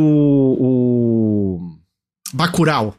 É, Bacurau, ele. ele eu, tipo, se eu não me engano, tinha uma coisa de. Como é o nome do diretor do Bacurau mesmo? Kleber Mendonça Filho que eu entrevistei em, em Cannes, inclusive. É verdade, né? Ele, ele cita a influência de John Carpenter e até a escola de Bacurau se chama João Carpinteiro, porque ele tá fazendo referência ao, ao diretor e coisas assim. É... Mas, oh, sem zoeira, ó, sem zoeira, sem zoeira. Se algumas pessoas estão falando na sinceridade que nunca viram, eu diria, põe, põe, tem na Netflix, vai ver The Thing Ah, é, e... é, é, Começa por The Mas Thing. o The Thing que tá eu na acho que- Netflix não é o dele, não. É um remake. É, Não, não, eu assisti na Netflix o dele há não tanto tempo atrás, só se tiraram no catálogo, mas eu, eu vi. acho que saiu, acho que é outro agora que tá lá. É. Enfim, vocês sabem onde encontrar filmes. Exato. Né? Não no raro, Não, não, no raro GB, infelizmente, mas vocês sabem onde Ve- encontrar. vejam Halloween. Halloween, eu acho que tem. Deixa eu ver onde é que tá. Halloween tá no, no- na Globoplay, na Paramount, no Lionsgate e no. É, nesses três. Halloween 78, eu sei, Lionsgate Plus, todo mundo tem, né? É, a Fuga de Nova York, eu sei que tá no. No Prime Video. Ah, é, o pessoal lembrou, o Snake do Metal Gear, Exato, ele não existiria o Kojima sem o Fuga de Nova O Kojima criou o Snake baseado no Snake do John Carpenter. Ele chama Snake Plissken, e o nome que o Snake dá pro Raiden no Metal Gear Solid 2 pra não dar a identidade dele é Plissken. É, tipo, esse é o Exato. nível das referências que estão lá. Desculpa, é, vão, vão, vão, eu não, não estou falando isso olhando de cima para baixo, vão se educar nos filmes do John Carpenter porque é ótimo, é uma filmografia, particularmente ali dos anos 70 e 80, até hoje é maravilhoso.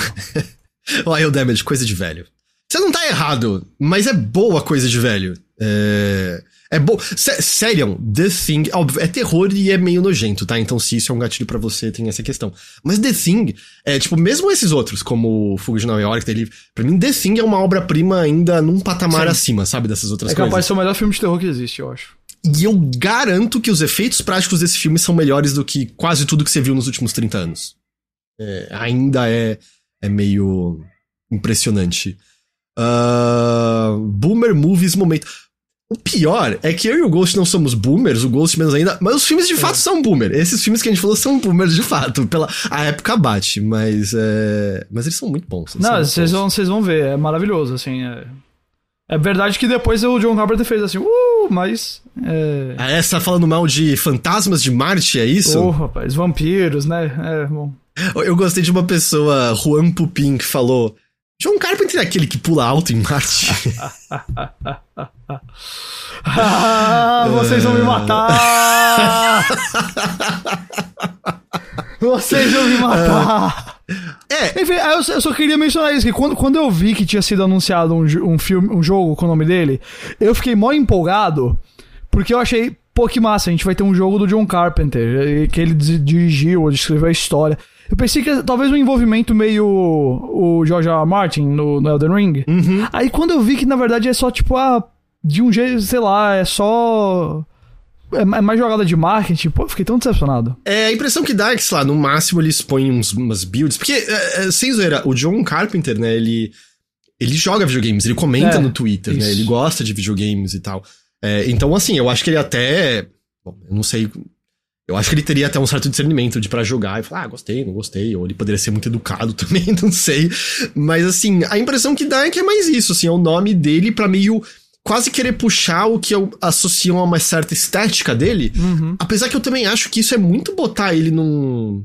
Num funil que não é verdade, tá ligado? E eu não achei que o jogo tenha a estética dele. É, ele é muito variado no que ele É, faz. Eu, Ele é eu não, muito, eu não sei variado. qual é o, o filme dele que eu diria, pra, olhando pra isso daí, diria, ah, é exatamente isso que eles estão fazendo, sabe? Eu não sei. Fantasmas de Marte. É, sei lá. Mas é, isso foi anunciado ali. Ahn, acho que a gente pode seguir em frente pra além da, vamos lá, vamos lá. da Summer Game Fest. Não tem mais muita coisa, a gente tá É. chegando ao, ao fim do episódio de hoje. Mas a gente teve o Days of the Devs logo em seguida. É, eu vou. Eu acho que de longe o que mais me chamou a atenção. Não, tiveram duas coisas que me chamaram a atenção no Days of the Devil. Esse, esse conseguiu acompanhar qualquer coisa, Ghost? Não, esse eu não vi nada. Sua vida. É. Olha, coisas que me chamaram a atenção, que parecem legais. Tem um novo jogo chamado Beastie Ball. É, Beast B-A. B-E-A-S-T-I-E, tá? Que é do mesmo pessoal que fez Chicory e Wonder Song. E é um jogo de vôlei, Uhum. mas de partidas em turno de vôlei, disputadas por bichinhos a la Pokémon que você recruta pelo mundo. É, E aí, claro, tem poderes e tudo mais. Pareceu bem legal. É, a coisa é, ele tá longe ainda. Eles vão lançar um Kickstarter ainda pra esse jogo. Então eu acho que ainda a gente ainda vai demorar um tempinho pra, pra ver qualquer coisa dele. A gente vê um pouco mais, né, de Hyper Light Breaker, que é a continuação do Hyper Light Drifter. Ahn, tiveram algumas coisas, tipo. Isso não sou eu querendo cagar no jogo, mas eu. na- quando eu falei mais ou menos a mesma coisa ao vivo, tinha umas pessoas concordando, então acho que eu não tô sozinho nessa. Teve um jogo chamado Simpler Times, que é de uma, uma personagem que ela tá. hum, se mudando da casa dos pais, indo pra uma nova fase da vida. Então ela tá, tipo, passando pelos pertences pessoais dela e, e se despedindo deles. E aí você tem uma máquina fotográfica pra poder tirar fotos das coisas pra ter lembrança. E aí tem uma narração, não sei o que lá. Espero tá errado. Ele me parece exatamente o tipo de. É um, é um estilo de jogo independente que é feito que eu não con- consigo mais chegar perto, que é o experiência banal da vida sendo tratada como o momento mais profundo e reflexivo é, que a pessoa tem. Eu senti isso naquele maquete, eu senti isso direto. Porque, tipo, essa.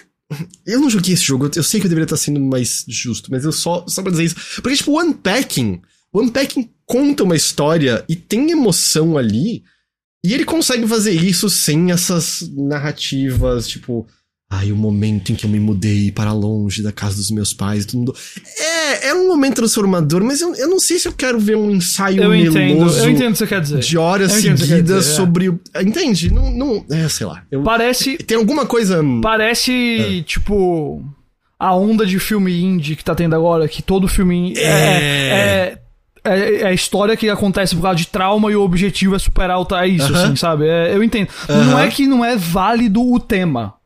É só que mas parece que tá tem uma hora. é, é, cansativo. Parece que tem uma hora que isso vira tão formulaico quanto, sei lá, um filme da Marvel. É tipo, t- Uhum. vamos seguir isso aqui e vamos fazer. E tipo, o Unpacking, ele conta uma história através dos objetos que não estão mais com você depois, o que você deixa pra trás, os estados do objeto, o que, que você pode mexer e não pode mexer. Tem uma narrativa contada através das mecânicas. É muito legal. Esse aqui só me passou essa vibe de tipo. Ah, eu vou ser o mais escroto de todos, porque eu nem sei quem são os devs desse, desse jogo. Mas me passa uma vibe de um cara que vai pro Starbucks trabalhar e abre um documento e conta a história Uf. mais, Uf. mais simples da vida Damn. dele, achando que ele tá contando uma história super profunda e vai mandar pra editores em breve. Sabe uma coisa? Me passa, vai. Eu cansei. Eu, eu cansei desse tipo de narrativa, sinceramente. Não... Histórias de um cronista, caralho, uma- É, enfim. A gente viu um pouco mais desse Viewfinder, que eu total não sei se a gente tinha visto antes dele ou se a gente já tinha visto um jogo com a mesma premissa, mas ele tem um lance de tipo, você tira fotos e essas fotos viram de fato coisas físicas no mundo. Então, tipo, você tira foto de um prédio e você coloca a foto inclinada, e aí o prédio vira uma rampa pra você subir num, num outro lugar. Ou, ah, tem uma barreira e você tira, tipo, uma foto do nada e aparentemente você coloca um buraco naquele negócio e pode seguir em frente. É, eu, como eu falei, eu, eu já vi essa ideia antes. Eu não lembro se eu vi exatamente o Viewfinder, porque eu já vi essa ideia ser mais ou menos é, descrito como a ideia que eles abandonaram em Portal 2, o F-Stop, eu acho que tinha um quê disso, assim. É, o Matebaiofa tinha irritado no Twitter um pouco atrás, mas é esse que irritou ou é um jogo com essa ideia que irritou? Essa é a parte que eu não sei. Ah, mas, enfim, veremos.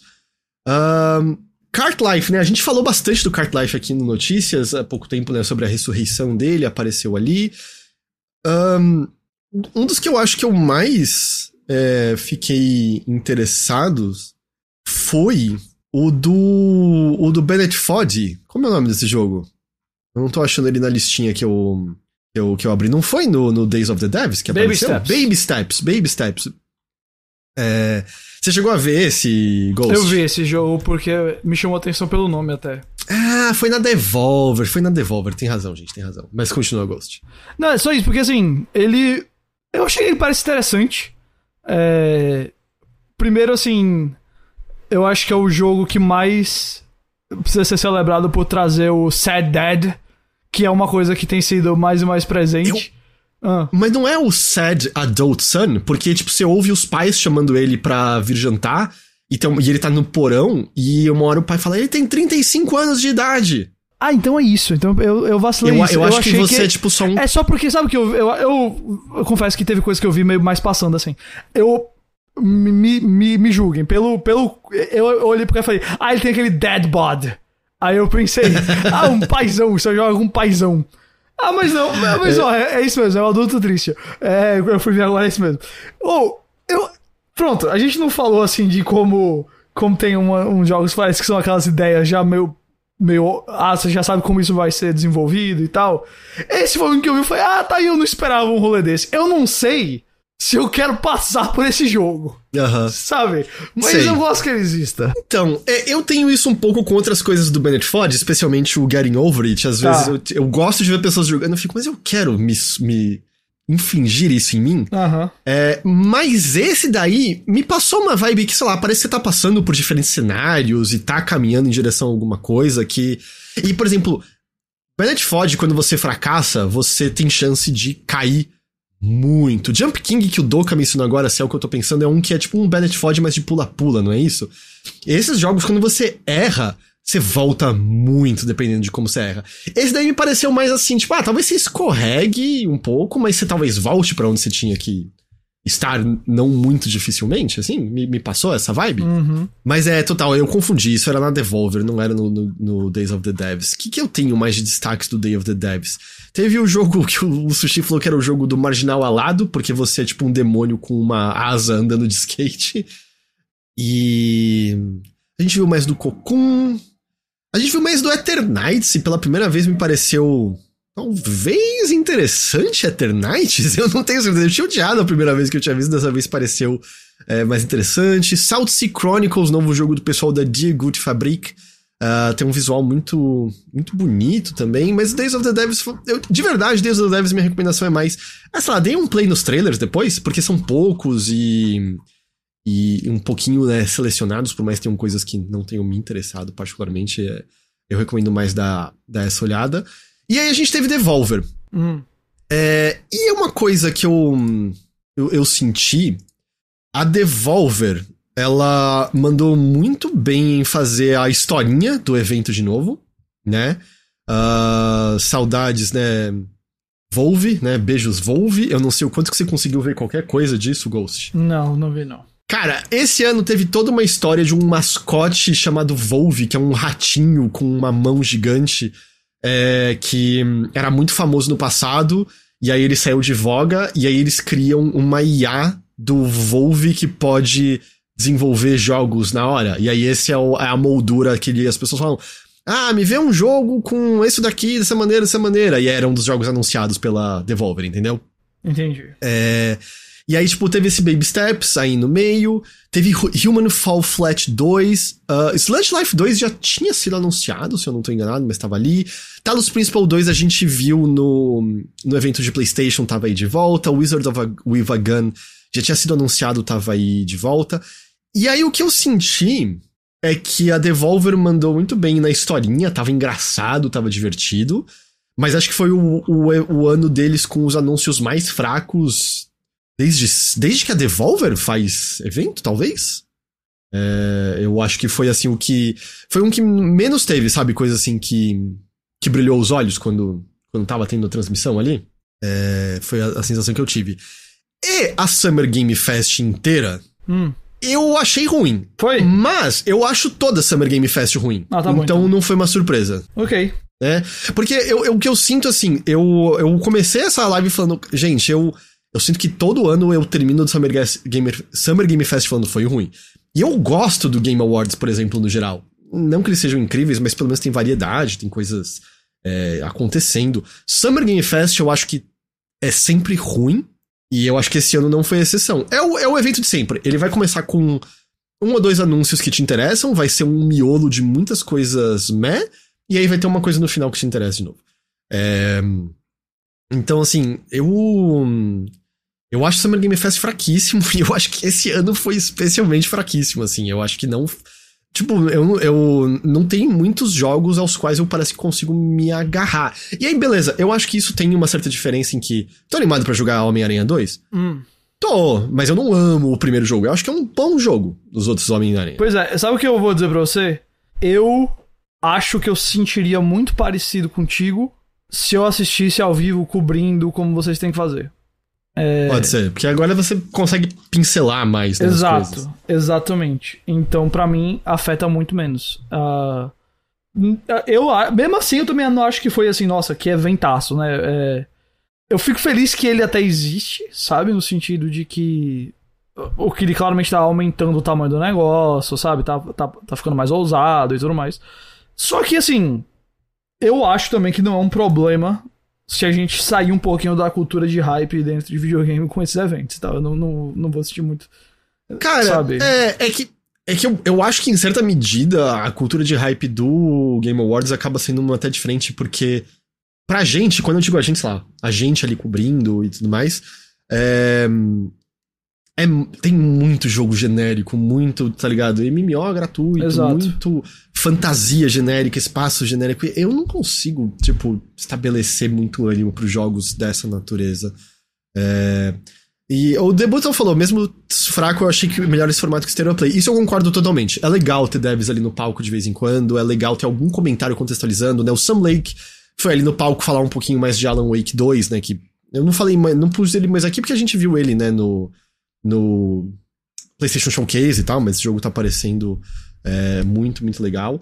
E eu também não quero dizer assim, o, o, evento ser bom ou ruim não necessariamente quer dizer que os jogos, os jogos que bons apareceram ou bons ou ruins, 100%, eu concordo. É só mais. Aí eu tô avaliando, tipo. É quase como avaliar um programa de TV, tá ligado? É, é. é tipo. PlayStation Showcase é, hum. teve bons jogos. Eu acho que foi um evento ruim no sentido de, cara, Sony não apareceu. Cadê os jogos uhum. dela? É, mas você não acha, tipo, o Summer Game Fest, tipo, eu acho que a maioria dos jogos não pareceu grande coisa também, não sei. Foi a impressão que eu tive. Eu, eu iria por aí também. Sabe, tipo, é, não, não, não, não teve nada muito assim que me chamou. Eu tô botando fé no da Microsoft, eu acho que a Microsoft é, vai ter coisa vai ter coisa boa. E, claro, tem coisas que não dá muito pra culpado, tipo, ah, vazou o Persona 3 antes, tá ligado? Porque a gente ficaria pirado vendo ali o Persona 3 Remake sem, tá ligado? Domingo, claro, assim, claro, do nada. É. É, então tem coisas que não dá para muito culpar evento e tal. Mas, tipo, eu achei um Summer Game Fest especialmente fraco, assim, especialmente fraco. E um Summer Game Fest que a real era, pô, beleza, é, quando eu voltar para casa, tem Tears of the Kingdom, tem Street Fighter 6, tem é, System Shock, logo mais tem Final Fantasy XVI, tá ligado? Tem tem muito jogo que saiu agora que eu acho que até fica um pouco difícil querer ficar pensando nos lançamentos futuros, tá ligado? Eu quero, eu, eu, quero, eu quero jogar o que tem lá em casa agora. Diablo 4, é, tá ligado? Então eu acho que isso não favorece. Você tá com Street 6? Tô, eu só não consegui parar para jogar direito agora, eu tava focando no System Shock. Eu não peguei o Street Fighter 6. Uh, fora isso, eu, eu separei algumas rápidas e curtas, duas, na verdade, assim, que ainda são relacionadas a esses eventos, que é o jogo das Tartarugas Ninja Shredder's Revenge vai ganhar um DLC chamado Dimension Shell Shock. Eu joguei esse jogo, é legal, viu? É, é. É legal. É. é. Tá bom então, não é legal. Eu, eu, eu sou o hater de beat'em up. Eu acho que eu tô certo, tá? Eu, eu não acho gosto que as pessoas de beat'em up muito, não, mas eu gostei desse. Eu achei ah, legal. É, deixa claro. Mas eu acho beat'em up, tipo, cansativo. Eu, eu acho que vocês estão errados por gostar. Eu acho que eu tô certo por, por achar ruim. Mas, mas tipo, enfim, Dimension Shell Shock. Segundo o trailer, tem um novo modo de jogo, vai ter novas cores para os personagens. E o trailer diz novos personagens jogáveis. Tá no plural. Eles revelaram um só, que é o Yusagi Yojimbo, sabe? O coelho, uhum. que já fez crossover com as tartarugas sim, sim, também. Sim, ele vem de outro gibi, mas ele faz crossover, né? Com, a, com, as tartarugas. É, vai ter um filme novo da Tartaruga Ninja agora em agosto. E eu acho Aquela que vai animação, ter, né? É, eu acho que vai ter uns personagens que estão nesse filme, que eles estão trazendo uns mais obscuros lá. Aí eu acho que eles vão botar eles. É, sai esse ano ainda, esse, esse DLC. E a Paradox começou a reembolsar as pessoas que adquiriram Vampire the Masquerade Bloodlines 2 na pré-venda. Eles dizem que é porque eles ainda estão trabalhando para que o jogo chegue em nossas mãos. É, a gente nem sabe ainda qual é o estúdio responsável direito. E que ele tá atualizando as várias direções do jogo e conteúdo bônus. É, abre aspas. Como o conteúdo bônus está sendo atualizado, a edição física anterior oferecia itens que não são mais representativos do jogo. A Paradox divulgou algumas imagens do Bloodlines 2 e talvez a gente ouça mais dele em setembro. Eu vou dizer, eu tava muito pronto para dizer que foi de Americanas, mas eles estão dizendo que é realmente só para se adequar a, ao que eles vão, né, dar de, de versões adicionais. E tendo esse evento deles. Tipo, se não aparecer nesse evento de setembro deles, aí eu acho que acabou. Não tem mais esse jogo. Mas até lá, talvez aconteça? É. Talvez. Mas sei lá, né? Vai saber o que, que é esse jogo a essa altura. E eu acho que é isso. Eu tenho uma para aquele nosso bloquinho de filmes e séries de videogame e tal. É só pra gente Ah. fechar. É, tá muito longe ainda, mas parece que a gente tá caminhando pra The Legend of Zelda ganhar um filme animado tal. Não vou dizer tal qual o Mario, mas ganhar um filme animado. Sim, É, da Illumination também, né? O que tá esse é, aparecendo. o, esse é o que é o fico meio assim, né? É, a Nintendo, o, o próprio Aonuma falou que ele gostaria de fazer esse filme. E eu acho que ele gostaria se envolvendo como o Miyamoto se envolveu. É, ah, um repórter que, a- que ele, ele tem um histórico muito bom, chamado Jeff Snyder, ele falou que a Universal e a Illumination estão próximos de fechar esse contrato com a Nintendo. O Snyder às vezes é, não, não erra, mas às vezes ele ele bota muita. Sabe, há muito rumor ainda, mas tô falando, sabe? Às vezes ele diz pra valer, às vezes não. Eu acho que vai rolar. É, eu, Uhum. eu apostaria num outro Mario antes disso, mas é, eu acho que a gente vai ter esse filme do Zelda e a essa altura do campeonato, com o dinheiro que o Mario fez, talvez a Nintendo comece a ter menos preciosismo com esse tipo de adaptação. Não, não no sentido de, tipo, não, não, não tá envolvida.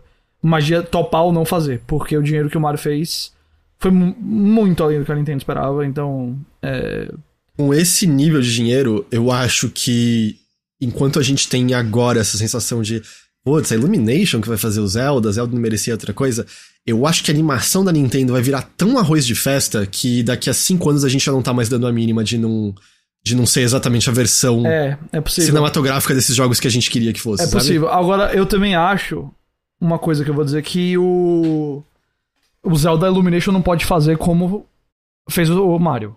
Eu acho que a, a, a brincadeira do Mario ali, as piadas mais self-aware e tudo mais, não dá.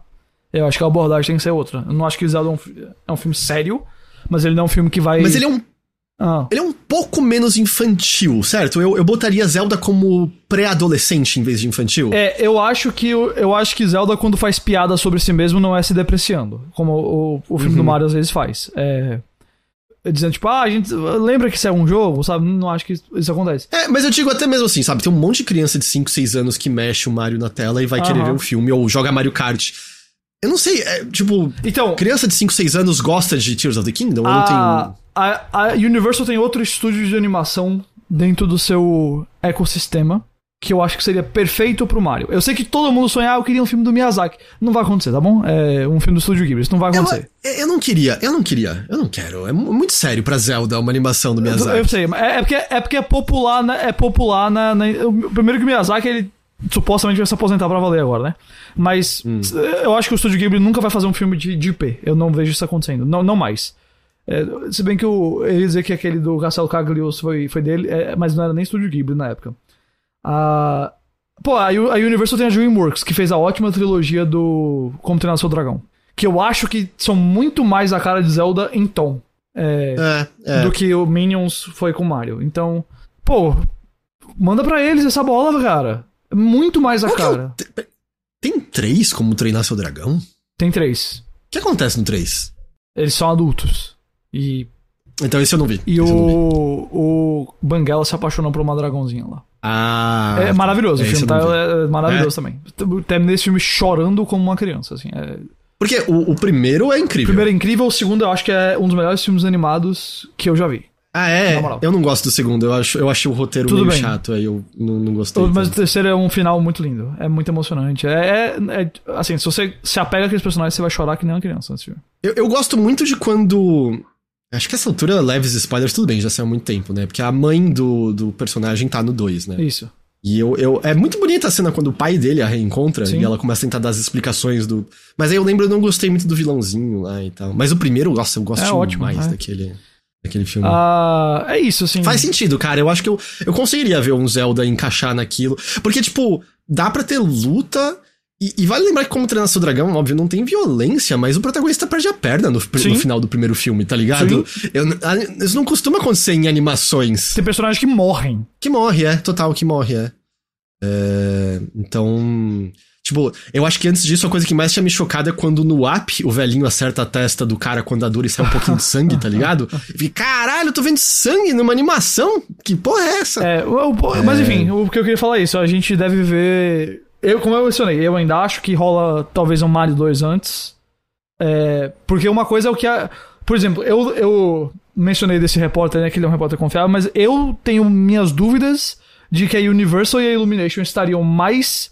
estariam priorizando mais agora um contrato pra fechar Legend of Zelda do que um contrato pra fazer Mario 2. Sabe? É, eu tenho minhas dúvidas quanto a isso. Mas. É, Porque você tem a sensação que no cinema Mario vai ser maior que Zelda tranquilamente. Tranquilamente, eu acho que sim. Até pelo apelo do público infantil, como você falou. É, mas assim, vai acontecer, tá bom? Isso é, vai acontecer uma hora ou outra. A Nintendo, ela cuida mais da, da imagem das suas franquias, mas ela é uma empresa que quer dinheiro, como qualquer outra, e ela vai eventualmente topar isso. E como saíram a fala do Alnuma e esse relato basicamente no mesmo dia, eu achei que valia a pena a gente mencionar aqui. Filme de Zelda provavelmente vai acontecer. Sim, sim. É... Não, é. Ah, é... As comportas estão pra- sendo abertas ainda Isso. no universo de cinema da Nintendo, né? Beleza. E essa então, né? Com isso a gente encerra hoje. Do seu lado, videogames, Tears of the Kingdom, tô- o tempo todo que dá. Tô jogando muito Tears of the Kingdom. Eu ainda não toquei no meu Resident Evil 4, mas. Não toquei mais nele, mas o Tears of the Kingdom. Eu sinto que eu dobrei aquela esquina no jogo. Que você. Porque quando você começa um jogo como esse, um jogo mundo aberto, ainda mais dessa, dessa escala, você olha e fala: Meu Deus, tem tanta coisa pra fazer, eu não sei o que, que eu vou. f-". Eu achei alguma raid do Matheus Joyboy aqui. Obrigado a todos que estão. Muito obrigado, Matheus. Valeu. a acabar o programa, mas enfim, é ótimo estar aqui. Eu dobrei aquela esquina, tá ligado? E agora eu tô no Zelda falando assim, meu Deus, agora eu tenho noção de que eu não tô mais só, tipo, perdidão, meu Deus, pra onde eu vou, eu sei mais ou menos a ordem de coisas que eu quero Tá mais fazer. estruturadinho, né? Exato. Assim, tipo, lá isso. Exato. Aí eu, cara, agora, aí quando você chega nesse momento com o jogo mundo aberto, você só quer jogar ele. E aí eu tô nesse momento, eu tô louco, louco, louco pelo jogo. Maravilhoso. Você já terminou um dos calabouços, Eu né? terminei ontem é, o primeiro. é, eu demorei muito pra fazer qualquer coisa mais voltada em história, né? Eu demorei muito mesmo. Eu, eu tô. Eu abri muita coisa do mapa já antes de focar nisso. Mas agora eu tô tentando fazer um pouquinho mais de história. E, cara, o, o jogo, ele, assim. Eu men menciono o que eu falei novamente é, semana passada. Eu ainda acho que a questão da construção ali. Que eu sei que tem um monte de vídeo viral que quando você assiste, você sente que tem uns PHD em, engenharia jogando. O potencial criativo é mais legal do que a aplicação de gameplay pra mim. Mas, como todo, a descoberta, a... as batalhas de boss, pelo que eu tô vendo, são melhores, sabe? É, o jogo é incrível, maravilhoso mesmo. É, Você fez o, o calabouço dos ritos, né? Foi o que você Isso. fez até agora. Da hora. O subterrâneo, já foi explorar? Já começou a se aventurar? Já explorei, já explorei, já explorei. Explorei antes do jogo me, me falar sobre ele. Eu pulei no, Ah, é? eu Legal. pulei num buraco e falei, ah, vamos ver o que acontece. E aí, eu, opa! Aham. Da hora, da hora. Ah, é, eu, eu ainda tô naquele momento que eu tô meio triste, que eu acabei e fiz todas as shrines, tá ligado? É, porque, tipo, até tem coisinhas pra eu fazer ainda, mas. Mas agora. Tá ligado? O grosso ficou pra trás. Luiz de Loureiro mandou aqui pela primeira vez aqui no chat Ghost Six. Nossa, desbloqueou lembranças. Deve ser alguém que te acompanhava dos seus tempos de COD no passado, é isso? É, provavelmente. Olá, estamos aqui toda sexta-feira, pode vir. E eu gostei da coincidência que ele tava vendo o Matheus, o Matheus mandou uma raid e ele caiu pra ver você aqui Tamo aí, tamo aí. Internet tamanho de um ovo. Mas então, Ghost, eu acho que com isso a gente pode ir encerrando essa edição de hoje, certo? Podemos, podemos ir encerrando. Você tem recados do seu lado? É lá no chipo.com.br, pra, pra quem chegou da, da rede agora, além de falar de videogame aqui toda sexta-feira, eu trabalho num site de cinema e série, então se você também gosta disso, chipo.com.br. A gente fez bastante coisa do Transformers, filme do Transformers, que saiu, é, certamente é um filme de Transformers. É, ah, mas o destaque é que semana que vem tem o filme do Flash, que é um filme que é muita curiosidade em volta dele, porque ele passou anos e anos acho, parecendo que nunca ia sair do papel, saiu e todo mundo que vê fala que ela é show. E eu não. Aí teve uma hora tipo, que o Ezra Miller, né, matou 30 pessoas, envenenou o reservatório d'água de duas pequenas é, cidades. Não, não chegou nesse acho nível. que agora. Mas é.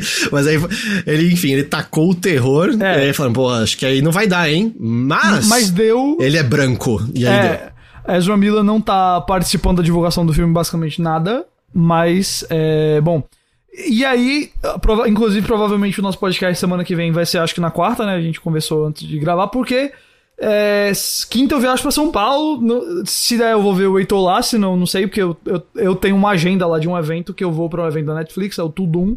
É um evento aberto pro público, eu não sei se alguém que tá ouvindo aqui ou assistindo ao vivo conseguiu o ingresso, mas se vocês estiverem lá na sexta-feira, eu devo ir na sexta e no sábado, mas no sábado só um pouquinho.